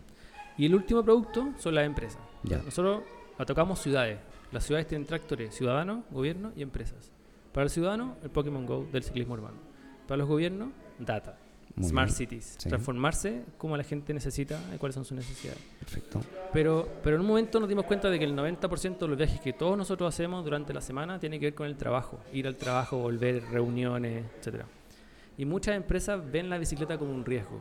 Y Ya. ven, ven cuando un empleado llega al trabajo en bicicleta y dicen, no, no, no, no, a ver. No, no, no, no, porque si tú te accidentas, Sí, sí, hay un tema ahí. me cuesta legal, a mí. sí. Exacto. Que tuvimos que crear una plataforma que se llama Cool Place to Bike. Y lo que hace es que nosotros conectamos el uso de la bicicleta de los empleados con la última línea del balance. O sea, es, es obtenemos la información, vamos calculando, no sé, pues, cuánta energía más tienen, más productividad, menos enferme- enfermedades, mil cosas, retención de talento, atracción de talento. Y finalmente se lo mostramos a los, a los empresarios como diciendo, "Gra- gracias a que tú invertiste 10 en el uso de la bicicleta, sí. obtuviste un 3% más de utilidad. Le das data val- eh, vali- eh, importante para que ellos tomen decisiones y puedan también eh, incentivar el uso de la bicicleta de forma de... eh, Que no lo vean como un juguete, Ya. que lo vean como, ¿sabéis qué? Si invertimos 10 y obtuvimos 3% de utilidad, eh, construyamos más estacionamientos, pongamos camarines, démosle bono a la gente, un día libre a los que vienen en bicicleta, porque él sabe que si invierte ahí, va a Claro. ganar más utilidades. Entonces, Great place to work, bla, bla, bla. todo eso, o sea, lo que hace, lo que hace eh, bien Great Place to Work es que te demuestra si es que esto tiene impacto en tu balance o no. Claro. Eh, no así un profe de yoga. Entonces, por eso todos los programas de bienestar duran, duran dos meses. Perdona, perdona. Me lo has dicho, me lo has dicho así como hacia mí y claro, en nuestra empresa yo yo, Entonces yo, yo hago, o sea, ahora lo he dejado porque entre varias cosas no, no estoy yendo hace tiempo, pero sí, igualmente se mantiene en el tiempo en la empresa donde estoy, hacemos yoga hace mucho tiempo, yo empecé haciendo yoga y me encantó, yo ahora hago yoga en casa cuando puedo, o sea, yo tengo 50 y nunca había pensado que yo iba a hacer yoga en mi vida, porque lo veía como algo que no era para mí. Pero me encantó. Eh, pero bueno, sí, te entiendo, te entiendo. Oye, igual, esto es, yo, yo lo veo como un poco como, eh, como el charcutero de la bicicleta, ¿no? Es como le has sacado partido a la bici Sí. de todas partes, ¿no? Es que, ¿sabes qué? Nosotros visualizamos hace mucho tiempo una industria que ahora se está viendo. Pero bueno, nosotros partimos hace seis años. Ya. Imagínate hace seis años hablar de la bicicleta como transporte, ciclovía en Providencia. O sea, nosotros nos catalogaba el Pokémon Go, que en ese entonces no existía. O sea, cuando llegó Pokémon Go, nosotros dijimos ya. eh, Cambiemos el discurso y digamos Pokémon Go del ciclista urbano. La gente Claro. lo va a entender. Sí, La gente no lo entendía. Pero nosotros, nosotros desde el día uno visualizamos una industria que no se ve. Y es la industria de la bicicleta como transporte. ya. Porque cuando tú comparas la industria del auto con el de la bicicleta, el auto siempre va a ganar, porque es más caro. El auto, la rueda. Porque la, el- la gente cree que el negocio de las bicicletas, o la industria de la bicicleta, son la rueda, la cadena, el timbre, que es un negocio chiquitito, poco importante. No, no, no, no. La, la industria de la bicicleta como transporte incluye seguros, infraestructura, Claro. educación, licencia, parte y pieza, vehículo reemplazo. O sea, todos los servicios que produce que el auto sea tan cómodo para usar en la ciudad, cuando esa persona se baja del auto y se sube a la bicicleta, también necesita Debería ser aplicable lo servicios. mismo. Lo mismo. Entonces, cuando nosotros descubrimos eso, hoy día la empresa lo que hace es eso. Ya. Nosotros no somos una app, no somos una web. Somos una empresa que crea tecnología para transformar la industria automotriz en una bici motriz. Fantástico. Y vamos conectando todo para que la persona que se suba a la bici y ahora a los scooters eléctricos se sienta segura. De hecho, hace- poco lanzamos la licencia de ciclismo urbano. Así como una licencia de, de automovilista, hoy Sí. día tienes que pasar un examen teórico Ya. en la app para que demostrar de que tienes los conocimientos necesarios Perfecto. en base a la ley de, de convivencia vial para usar estos transportes en la calle. Y, y- te, y te aparece una licencia, entonces esa licencia te da acceso a otra cosa que llamamos Capo Club Gamification. mil cosas que vamos creando y hay Mm. cosas que la gente ni se ha enterado. Por ejemplo, ahora estamos dentro de Waze. O sea, el conductor cuando va manejando, ¿Cómo habéis conseguido eso? a puro esfuerzo, Ya. nada más, porque con, con eso no ganamos nada. Nada. Nada. Bueno, me imagino, Cero. sí, pero es, pero es un- una visibilidad por otro lado que es importante. Es que, y ojalá esto le quede a la gente, en la visión de la empresa, la visión es importante. Necesitamos que la gente esté motivada, se sienta segura y vuelva a su casa. Motivado, el juego, perfecto. Cool, eh, cool place to buy, la empresa, perfecto. Se sienta segura Hmm, dentro de Waze, porque el auto es el mayor riesgo para un ciclista. sí. Y no es que nos quieran matar, no todos, pero ya está cambiando. Hay algunos que sí. Pero no, menos, menos, menos. Pero, pero sí es falta de información. Entonces, si el tipo va manejando y, el- y- y no sabe que en 400 metros más hay mucho flujo ciclista y él no lo ha visto, si yo le aviso en Waze, él va a bajar la velocidad y la gente que anda en bicicleta se va a sentir más segura. Check, yo cumplo con lo que mi visión dice. Ya. Si eso trae beneficio económico y todo, todavía no lo sé. Ya. Porque en la facturación no se notó. Ok. Pero hoy día estamos dentro de Waze. Y Waze es Google.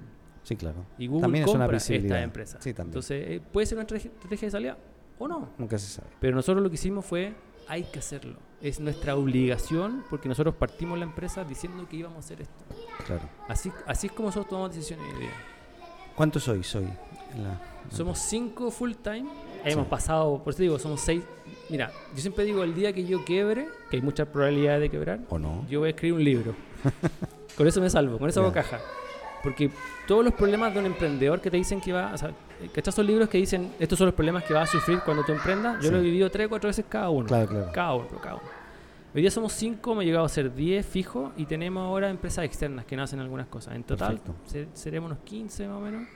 Fácil. No, el propósito fantástico. eh, yo, yo no. Yo recuerdo que la, la instalé en su momento, o la verdad no me acuerdo, cuando nos conocimos y no sé si fue en Mercado Libre que tú viniste a un creo que evento. fue Mercado Libre. Sí. Sí, ¿verdad? ¿En algún evento de la terraza puede En la ser? terraza, En la terraza de. Mercado. Qué bonita terraza. Oh, espectacular. Sí. Eh, Y, y claro, yo lo veía todo el rato. Eh, lo comenté internamente en la empresa, en ese momento pues no evolucionó. Nunca se sabe, Sí. es cuestión. Ahora somos más en la empresa, somos ya 300, entonces como en Santiago de Chile. Somos 10.000 a, a nivel regional, que es una locura. Mercado Libre, imagínate.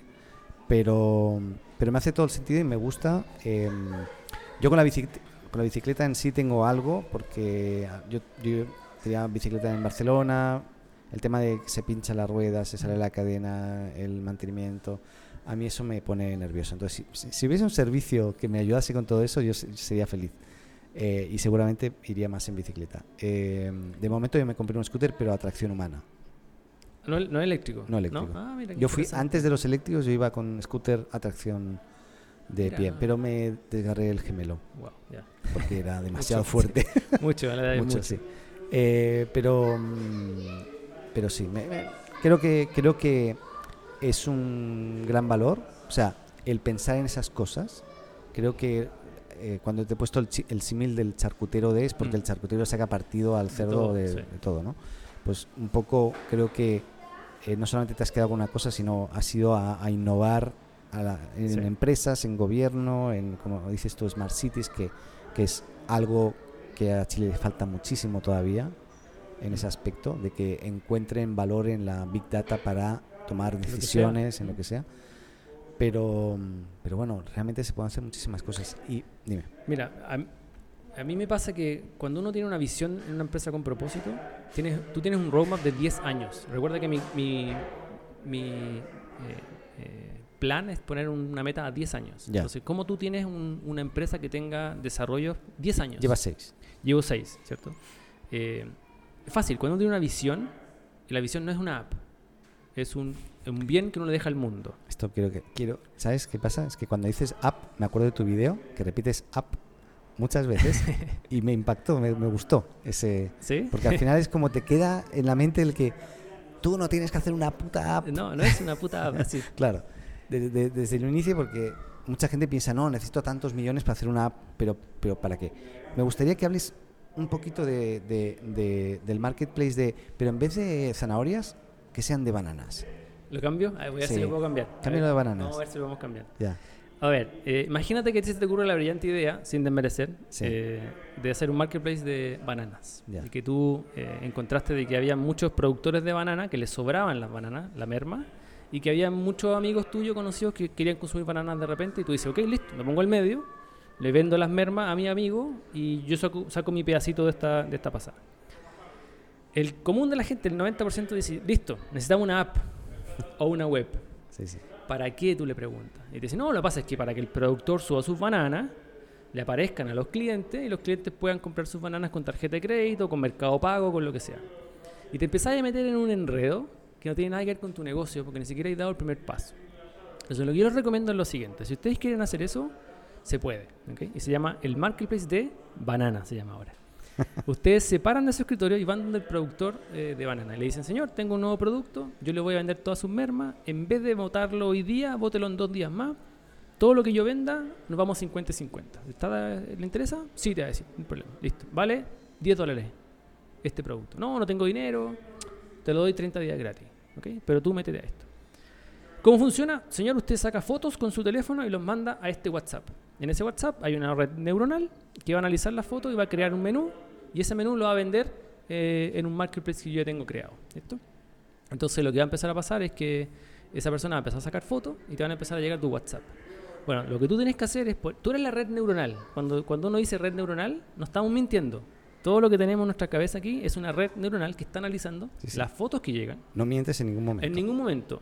Eh, y lo que tienen, tienen que hacer es mirar cuántas bananas hay más o menos y empezar a hacer cosas con las bananas. Vamos a hacer, no sé, eh, banana split, vamos a hacer un, eh, qué sé yo, helado de banana, ¿cierto? Un snack de fruta, eh, bananas deshidratadas. Y, van a, y, y a eso le ponen precio, ¿cierto? Entonces ese menú, uno, snack, dos, smoothie, tres, banana split, lo toman y lo meten en un grupo WhatsApp. Todos los días van tirando el menú. Y a sus amigos les dicen, chiquillos, tengo una empresa nueva, está funcionando, está todo listo. Es un marketplace, pero funciona por WhatsApp.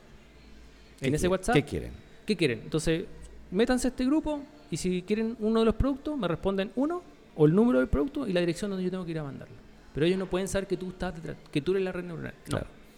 Tiene que, que- ver que es un bot Es un o... bot. Claro. Está listo. Sí, sí, Entonces, sí. Lo que empieza a pasar es que tú te pones en el corazón de tu negocio y empiezan los mensajes a cruzar.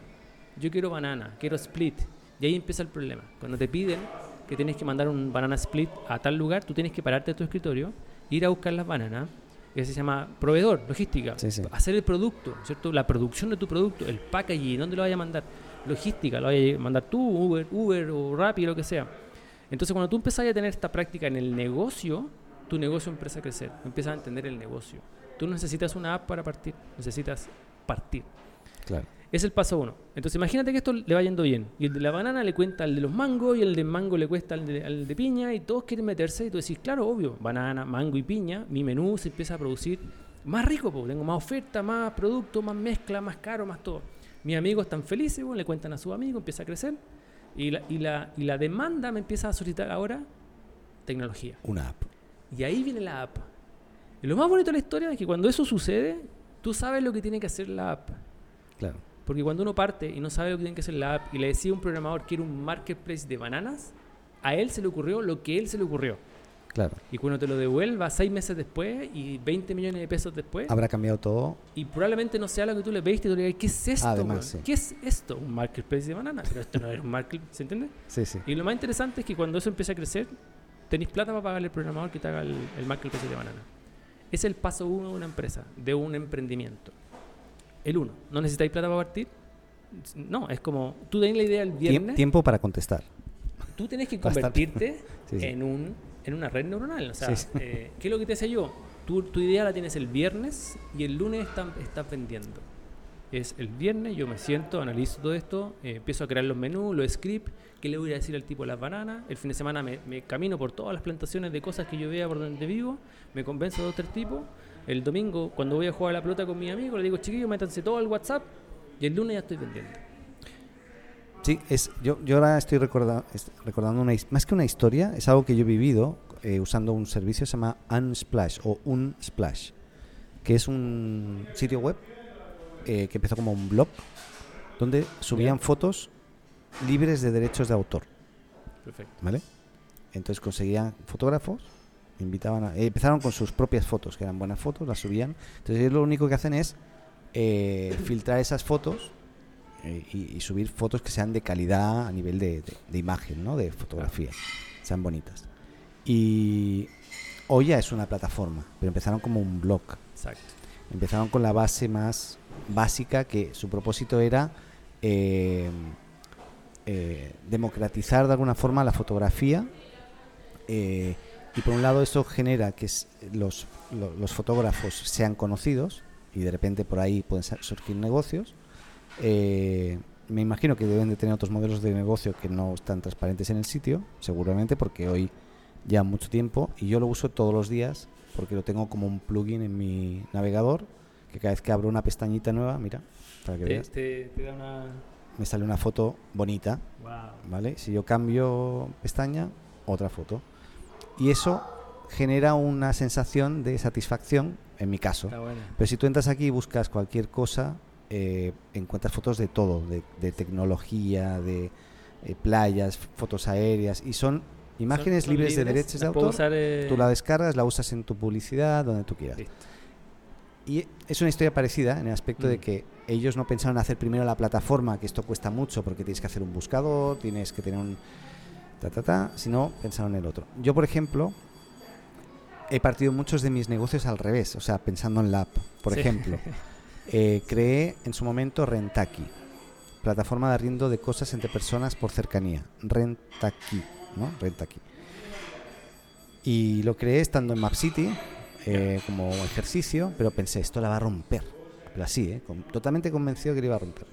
Eh, y lo hice, no lo terminé, no terminé la parte de transaccionalidad y tal, y lo liberé. Nadie. O sea, arriendo de un, no sé, alguien arrendaba un estacionamiento, alguien puso una escalera, porque yo puse una escalera como ejemplo. Mi idea era que arrendasen el taladro, la escalera, unas sillas, una mesa, cosas que tú usas, que tienes en casa y no usas, pues que puedan arrendarse. Entre... Y la idea, tú dices, es fantástica. Pues bien, no evolucionó, lo dejé estar porque no tenía energía para centrarme en esto. Hace poco, con unos amigos, lo íbamos a reactivar pero había salido otra competencia, exactamente igual, en Chile, Sí. con el mismo mensaje y todo. Ahí incluso se la, se la gastaron en publicidad en Instagram. Estuvimos como escuchando a ver qué pasaba, qué pasaba, qué pasaba. Cerró. Mm. ¿Qué pasa? No se van a arrendar cosas entre personas en Chile. Acá no, acá. O difícilmente, Sí. ¿vale? Entonces teníamos que haber empezado a lo mejor con crear un grupo en Facebook, eh, poniendo, co- claro, poniendo Tal cosas en cual. arriendo, ver qué pasaba. Si eso no funcionaba, no me hubiese gastado tres semanas que yo me gasté de mis vacaciones trabajando todas las noches para desarrollar algo que nunca tuvo Sí. nada y ahora el dominio está ahí muerto, que lo vendo por cierto, gracias. Ahora, Pero si bueno. tú quieres aprender a programar, Sí, eso es lo mejor que puedes hacer. así es, un ejercicio de la hostia. Así, o sea, si te quieres aprender, porque cuando la gente me dice, ya, yo quiero aprender a programar, digo, ya, ¿pero qué? A programar, pues. Bueno, ¿pero qué, pues? iPhone, Android, web, backend, eh, frontend. Ah, no, no, no, lo que me permite hacer un negocio. ¿Qué negocio? Entonces, yo siempre digo, es como que alguien te acercara a ti y te dijera, quiero aprender matemática. Ya, ¿pero qué, pues? Algoritmo, suma, resta, multiplicación, ¿quién necesita ahí? ¿Para qué quieres eso? Ah, no, es que puse un negocio, puse un kiosco y tengo que dar vuelto más rápido. Claro. Ah, pero suma y resta, pues Claro. multiplicación, la base. Entonces, cuando uno tiene un proyecto en la, en la cabeza, eh, uno empieza a aprender mucho más rápido porque tu, tu necesidad de aprender cosas como que se, se enfoca súper, súper específico en, bueno, ¿cuál es, ¿cuál es la siguiente pantalla que tengo que hacer? ¿Cuál es la siguiente funcionalidad que tengo que hacer? Mm. Si quieren aprender a programar, emprender con una app es súper, em- eh, es lo mejor que pueden hacer. Y de Pero- repente, y de repente funciona, ¿eh? Es que eso, O sea, es, que eso, No hay eso que es- pensar que tampoco va a Exactamente. funcionar. El objetivo es aprender a programar. Si eso le va bien, te- pero Genial. cómprate un Kino y un Loto ese mismo día. Mm. ¿ya? Pero, pero probablemente no le vaya bien, pero tú ganaste. O sea, tu retorno fue aprender a programar. Claro. Y esto aplica también a los libros. O sea, hay un ejemplo que yo me encanta, que, que hay mucha gente que quiere escribir un libro. Y hoy día el común de la gente dice, ya necesito una editorial, necesito sentarme cuatro meses a escribir un libro. Bueno, hay un caso que a mí me gusta mucho, él no me conoce, pero yo soy fan de él, que a él le, le gusta eh, eh, narrar historias de fútbol. Entonces, eh, le, le gustaba tanto narrar historias de fútbol, que de hecho, su, que hace una página en Facebook, ¿cierto? Y empieza a narrar toda la historia. La primera historia que narra es la del gol de Chile con Uruguay en la Copa América, la primera que, que pudimos ganar. Que eso nos marcó a mucha gente, a muchas generaciones, por Sorry, muchas yo cosas. para atrás. fútbol cero, Sí, sea pero, pero el que está ok. escuchando y sea futbolista le, le Vale, vale, la mayoría, entonces, entonces el tipo escribe lo que, lo que eso significó para él, lo que él vivió. Y escribe tan bien que le empezó a ir súper bien en su página de Facebook. Y todos los días le pedían más historias, más historias. Entonces el tipo todos los días religiosamente escribía cosas, de, escribía cosas, escribía cosas. Bueno, pasó un año y le fue tan bien que lo contacta una editorial. Y le dice, vamos a escribir un libro. El tipo dice, no, no puedo escribir libro. No, no, si el libro está escrito, bueno. Si vamos a tomar todos los posts que tú pusiste y lo vamos a convertir. Ese libro se llama Barrio Bravo. Y hoy día está en su segunda versión, está en todos los aeropuertos de habla hispana y ya está llegando a, a España. Ese tipo nunca necesitó eh, una editorial para escribir el libro. La editorial le llamó. Entonces él necesitó una página en Facebook. Sí, está pasando mucho que las editoriales están escuchando, escuchando las redes, lo están bueno, leyendo, ¿no? Eh, ayer escuchaba un podcast de alguien también que eh, escribía muy bien en, en Instagram, imagínate, ¿eh? Sí. escribir bien en Instagram, que es como Complejo, ¿what? sí. Y le- las editoriales le, le llamaban a ese nivel. Entonces hoy día si tú quieres escribir un libro, ser profesor, tener un curso online, parte. YouTube, Anchor, eh, incluso un blog. ¿Te gusta enseñar y no te gusta pararte frente a una cámara? Haz un blog y empieza a enseñar temas que tú... Porque al final es el mercado el que va a decidir si tú eres bueno o no eres bueno. No una universidad, una editorial. Eso, eso era para mis padres. Que ellos tenían que convencer a una editorial para que les pagara, para poder, ni siquiera pagarles, para que les dijera, ok, haz Claro. el libro, si es bueno yo te lo compro. Y, y creo que tiene que haber, porque muchas veces a mí me pasa, ¿no? Que cuando quiero y pienso que eso la va a romper y que me pega una hostia de, pero tremenda, ¿no? Espera. ¿no? Sí. Así, que caigo como mosca muerta así después de haberse topado contra un vidrio. Por el contrario, cuando digo, hago las cosas eh, y no pienso tanto en, en qué quiero conseguir, de repente surge la magia que dices tú. Y eso, si uno lo, lo analiza, tiene mucho que ver con esa famosa ley de la atracción Sí. que uno cree, no cree, no sé, pero que yo lo he podido ver. Te pongo un ejemplo también, eh, que no es negocio esto, pero para que sepas, eh, aunque podría haber sido negocio. Bueno, Flash Mob Chile, que son intervenciones urbanas en la calle Guerras de Almohadas, soy yo. Ah, O sea, sí. Yo empecé en Ah, el sí. año 2000, a ver, 2008, 2009, porque yo me aburría en Viña, en Viña del Mar, yo venía todos los sábados a Santiago y organizaba por, por Facebook guerras de almohadas, gente congelada en medio de la calle, gente cacareando, guerras de, con pistolas de agua. Dejábamos la cagada, como se dice, en Santiago. Era tremendo. Hoy ya no se puede porque Sí. Ah, hacemos Menos- una menos- guerra de almohadas y vienen los, los, los policías aquí, los pacos, que los carabineros y nos y nos arrestan a todos. Pero en esa época se podía. Eh, y, y fue tan bien, y con sin ninguna intención, también el aspecto de un montón de gente que se sumó al movimiento, gente que te- me, me escribía, oye, gracias por organizar esto. Y yo decía, no, si es que yo lo organizaba porque yo quiero participar, nunca participé en ninguna, siempre organizaba, ¿no? claro. Porque la gente lo que quería era, era su espacio de locura. El lema era, no estamos locos, pero nos encanta hacer locuras, ¿no? Era salir a... Y, y luego, eh, por ahí una gran amiga eh, pudo, en este caso, yo, yo no quería monetizar eso, pero para empresas hubo un momento en que se puso muy de moda y esta amiga sí pudo monetizar por ahí haciendo, organizando flash mobs corporativas, ¿no? Eh, por eso podía haber sido un negocio. ¿A ti te gustaba eso? ¿Tú lo hacías porque te gustaba? Sí, lo hacía porque Ya. me gusta. Es que creo que es muy importante eso, Es clave. es clave. Sí. Si tú haces que, algo que te gusta, que te apasione. lo vas a poder hacer por 10 años. Sí, sí. Fácilmente. Pero si, si, si lo haces porque te va a generar dinero y a los 6 meses no hay generado ninguno, al contrario, te cuesta, porque todo cuando uno parte le cuesta, uno empieza, no, no voy a cambiar. Claro. Y se empieza a cambiar de carrera, y se empieza a cambiar de carril, y se empieza a Y al final tú, tú picoteas 6 meses en, una- en un camino, 8 meses en un camino, un año en un camino, y es como, llevo 10 años y no pasa nada, ya, pero muéstrame el camino. Claro. Y te das cuenta de que el tipo ha estado transitando por todas las autopistas que existen, pero nunca se ha, con- se ha decidido de una y le ha dado 10 años. Po- Porque al final un poco tiene que ver con la realización de uno mismo. Tal el decir, re- eh, trabajar en ser emprendedor eh, debería estar re- relacionado con, re- con realizarse. O sea, Sí. porque si no te realizas al final es como no tiene mucho sentido hacer algo que no te motiva. Que no... Tal cual. Pero la otra es decir, bueno, hay gente que quiere tener éxito. Y eso también es una pregunta que me gustaría hacerte. Para ti el éxito, porque cada uno tiene una percepción diferente del éxito. Para ti el éxito, ¿qué sería? El éxito lo define uno y no se mide en, en dólares en la cuenta. Yo, yo tengo un dicho que dice, nosotros deberíamos cambiar eh, el concepto del millonario y decir, ahora hay un nuevo millonario, que no es una persona que tiene millones de dólares en la cuenta, sino que es una persona que puede mejorar la vida de millones de personas. Ese pequeño cambio en la descripción de la palabra millonario te permite a ti tomar decisiones que son distintas. Hay personas que buscan criptomonedas para hacerse millonario. Mm. Pero es que no es para eso. La gente que partió con las criptomonedas y lleva 10 años en eso, es la que hoy día está viendo los beneficios. Sí, hay algunos chispazos de gente que logra, pero, pero mejor juega al kino, juega al loto, Sí. ¿cierto? Eso es lo que significa. Entonces, eh, el, el concepto del éxito es algo que nosotros tenemos, estamos, tenemos mal, o sea, hay que cambiarlo. Entonces, mi concepto del éxito es el siguiente. Yo hoy día me considero muy exitoso.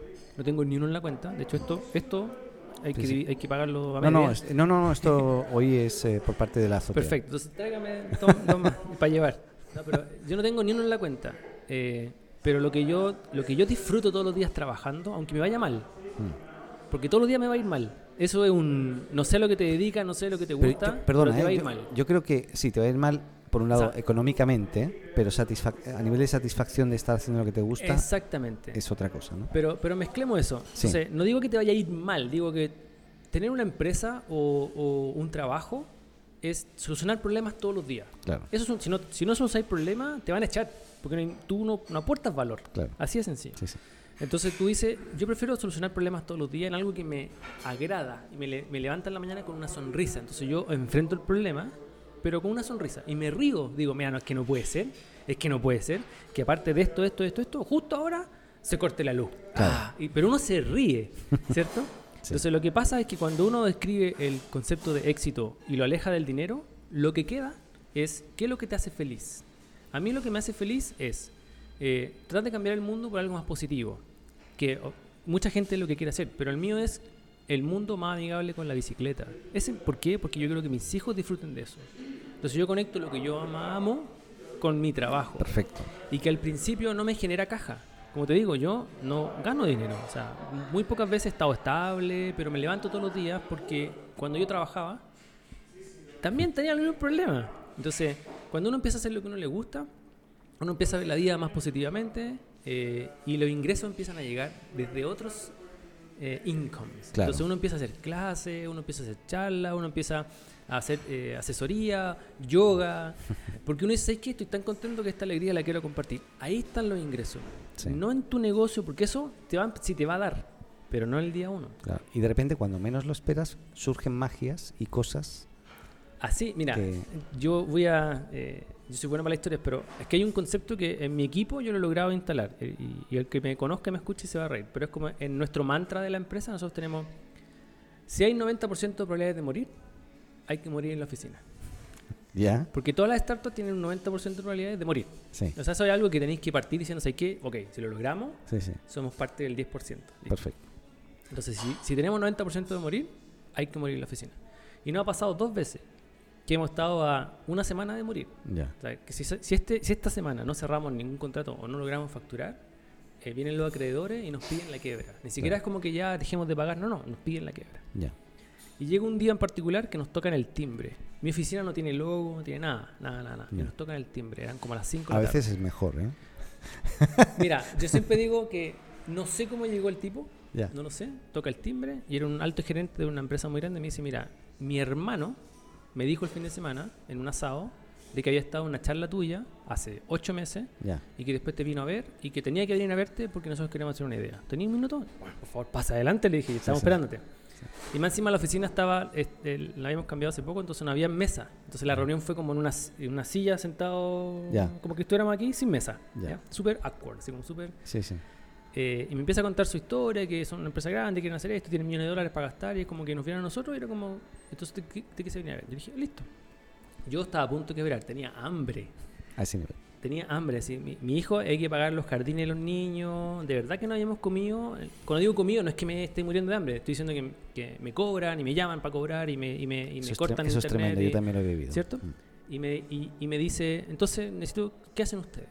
Yo me acuerdo de esta pelea mental, en el decirle, decirle, bueno, lo que tú tengáis, dámelo. Yo te hago lo que tú queráis. Ya. Pero en mi cabeza era, no, no, la empresa tiene una visión. Yo necesito gastar la primera media hora de esta reunión hablando de la visión. Claro.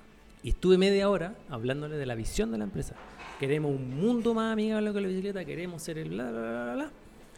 Y mi- me acuerdo perfecto estos dos demonios, así como el bueno y el malo. El malo decía, weón, véndele, weón, véndele. Y el bueno decía, no, no, hablemos de la... Bueno, cuento corto. Sí. Termino la, la hora y me dice, ¿sabes qué? Me encantó, nosotros queremos hacer negocios con ustedes. Pero resulta de que mañana, esto es como un jueves o viernes, resulta que el fin de semana el gerente general va a salir en el diario. Ah, así como en página completa, él hablando de su plan y queremos, queremos incluirte a ti así como lo que él quiere hacer. Entonces tenés que firmar aquí para que podamos... Ya. Te digo yo, así... ¿Dónde hay que firmar? Ni- lo leíste, No, vamos. nada, nada, nada. venga. O sea, el tipo venía ya con el documento listo. o sea, Todo, Todo. todo. así. Pero fue, te digo que fue una cuestión que yo les decía a los chiquillos.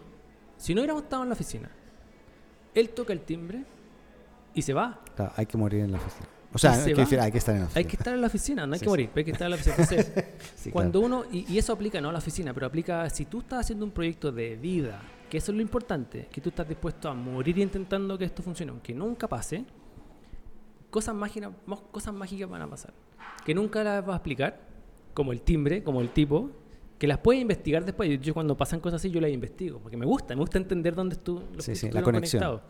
Pero, pero es, es, mientras tú hagas las cosas que te apasionan, eh, hay alguna energía superior, eh, no me quiero poner místico, pero algo pasa en la vida de que Sí. cuando tú estás más o menos, eh, te, van a, te van a tender la mano. Eh, te voy a explicar otra anécdota muy relacionada, porque, bueno, dentro de estos emprendimientos en Chile, yo en Chile, y creo que lo he contado alguna vez, pero me he arruinado eh, literalmente sin tener ni un peso, Ujú. cuat- perdón, tres veces, ya me iba a sumar una cuarta. Eh, tres veces totalmente, de no tener nada y deuda, es tremendo. sí. Me acuerdo una vez que con mi socio eh, fuimos, estábamos con el tema Looking, que era una red social por el bien común, que es una pequeña locura también, eh, con un propósito también gigante y tal. Y salíamos de una oficina que nos habíamos arrendado, que era un departamentito en Bellavista. Salimos a comer eh, empanadas, fuimos a un, a un localcito y me dijo, "Compa- tres empanadas. Él era más grande que yo, entonces él se comía dos, yo una, bien. Y dijo, yo pago, ¿no? Bien. Y él pasó una tarjeta, dos tarjetas, tres tarjetas y ninguna decía falla. Ah, y digo, debe estar mal, pero espera, ya, ya pago yo. Una tarjeta, dos tarjetas, ninguna. Ah. Y dijimos, debe estar mal la máquina. Venimos ahora, fuimos al cajero y no teníamos ni uno. Ah, vale. Ni para empanadas, ¿vale?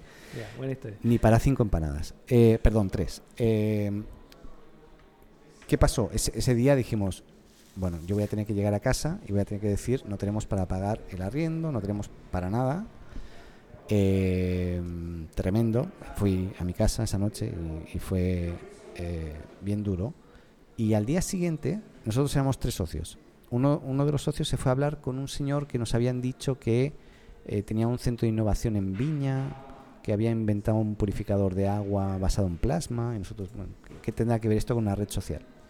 Al día siguiente nos fuimos ya a vivir a Viña. O sea, el tipo eh, se entusiasmó tanto en el proyecto, dijo yo quiero invertir en esto, o sea, quiero desarrollar est- esta locura porque esto va a ser lo que va a dar a conocer y va a involucrar a la gente para llevar el agua potable a lugares del mundo. Bueno, él estaba más loco que nosotros y estuvo invirtiendo nosotros cuatro años.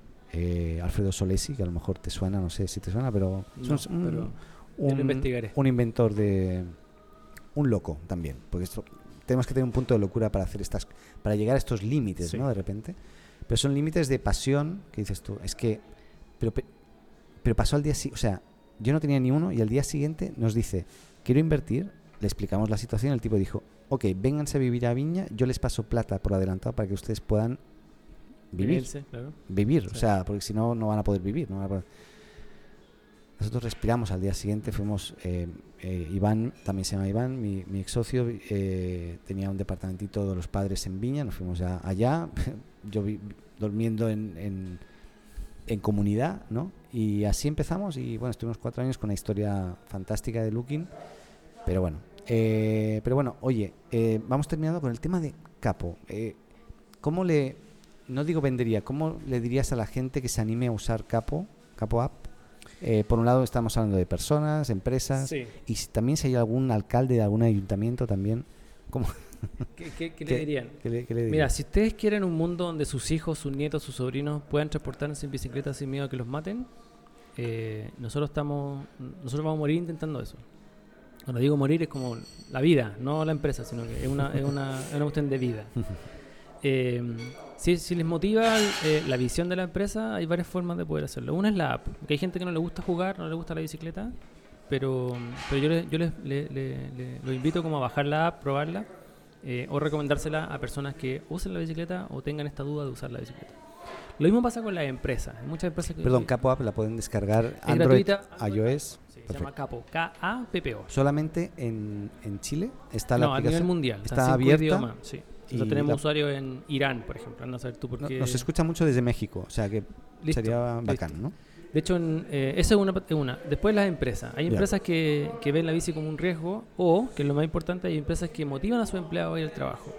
Si eso ustedes lo conocen, recomiéndenle eh, Cool Place to Bike, que es el producto para empresas de, nosotros. Cool Place to Bike. Eh, porque las empresas que realmente incentivan el uso de la bicicleta merecen ser reconocidas. Sí. Eso es lo que nosotros hacemos. Y finalmente, eh, toda la data que nosotros recolectamos hoy día está en una página, que está en nuestra página, capo.bike, en donde ustedes pueden entrar a ver cómo se mueven los ciclistas en muchas ciudades del mundo, incluyendo Santiago y Ciudad de México. Entonces ahí pueden empezar a ver cómo los ciclistas se mueven y las ciclovías que hoy día existen. Y se van a dar cuenta de que muchas veces no tienen ningún sentido. Entonces, ¿qué pueden hacer con los planificadores, alcalde y todo?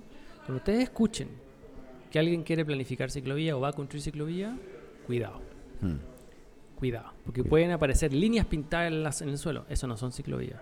Eso es la gente diciendo, tengo que cumplir con una campaña política. Yo Sí. prometí 200 kilómetros, Hmm. llevo 80, se, va, se viene la reelección, necesito 120 ahora ya, salgan a pintar.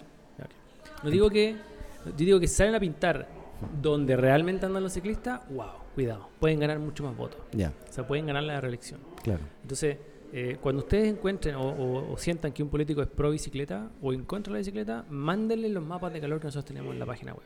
Fantástico. Simplemente, mándenselo. Oye, ojo, cuidado, ¿por qué están construyendo ahí si la gente anda acá? Entonces, Y ahí eh, ustedes pueden entrar a hacer una asesoría con más data. eh, si ellos quieren, nosotros podemos incluso dársela gratis. O sea, no tenemos ningún problema. Recuerda que nuestra visión es que se sientan más seguros. Sí. Ahora, si ellos quieren más y como profundidad y bueno, ahí obviamente hay, hay planes y cosas. Entonces, Perfecto. eh, eh, esas son las tres formas que no... Bueno, y obviamente eh, yo siempre digo que es como mandándonos buenas vibras.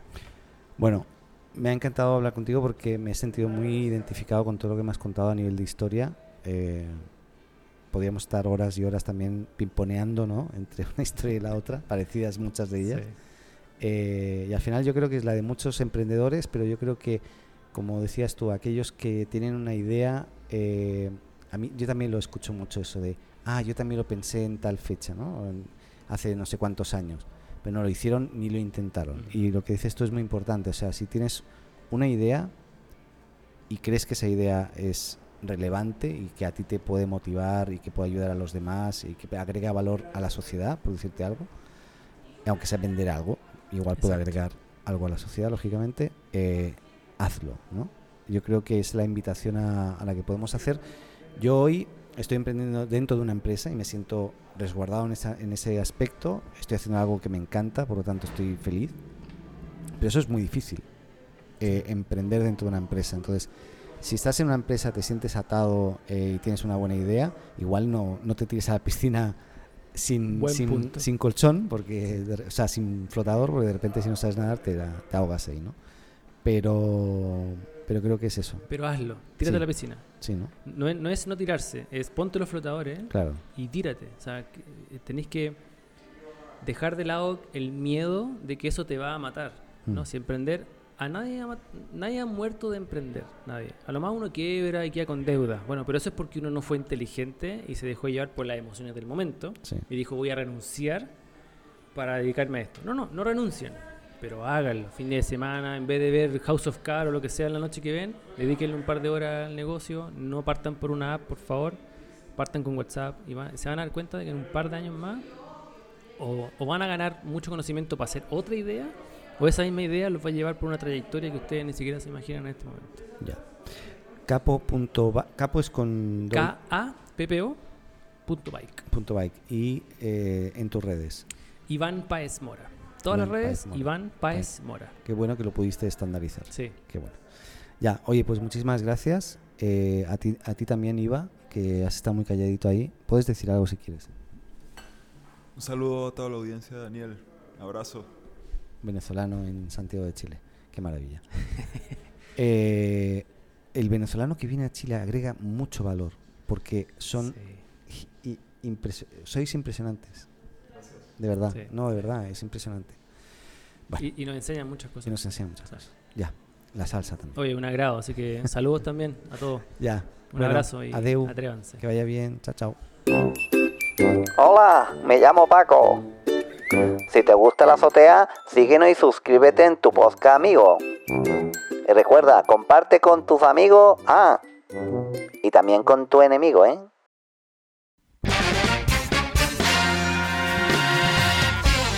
Y eso ha sido todo. Hasta aquí este episodio de La Azotea.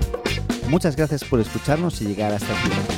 Y no lo olvides, si te gustó, suscríbete o síguenos en tu plataforma de podcast preferida y no olvides compartir y hacer tus comentarios en las redes. Te esperamos en un nuevo episodio de La Azotea.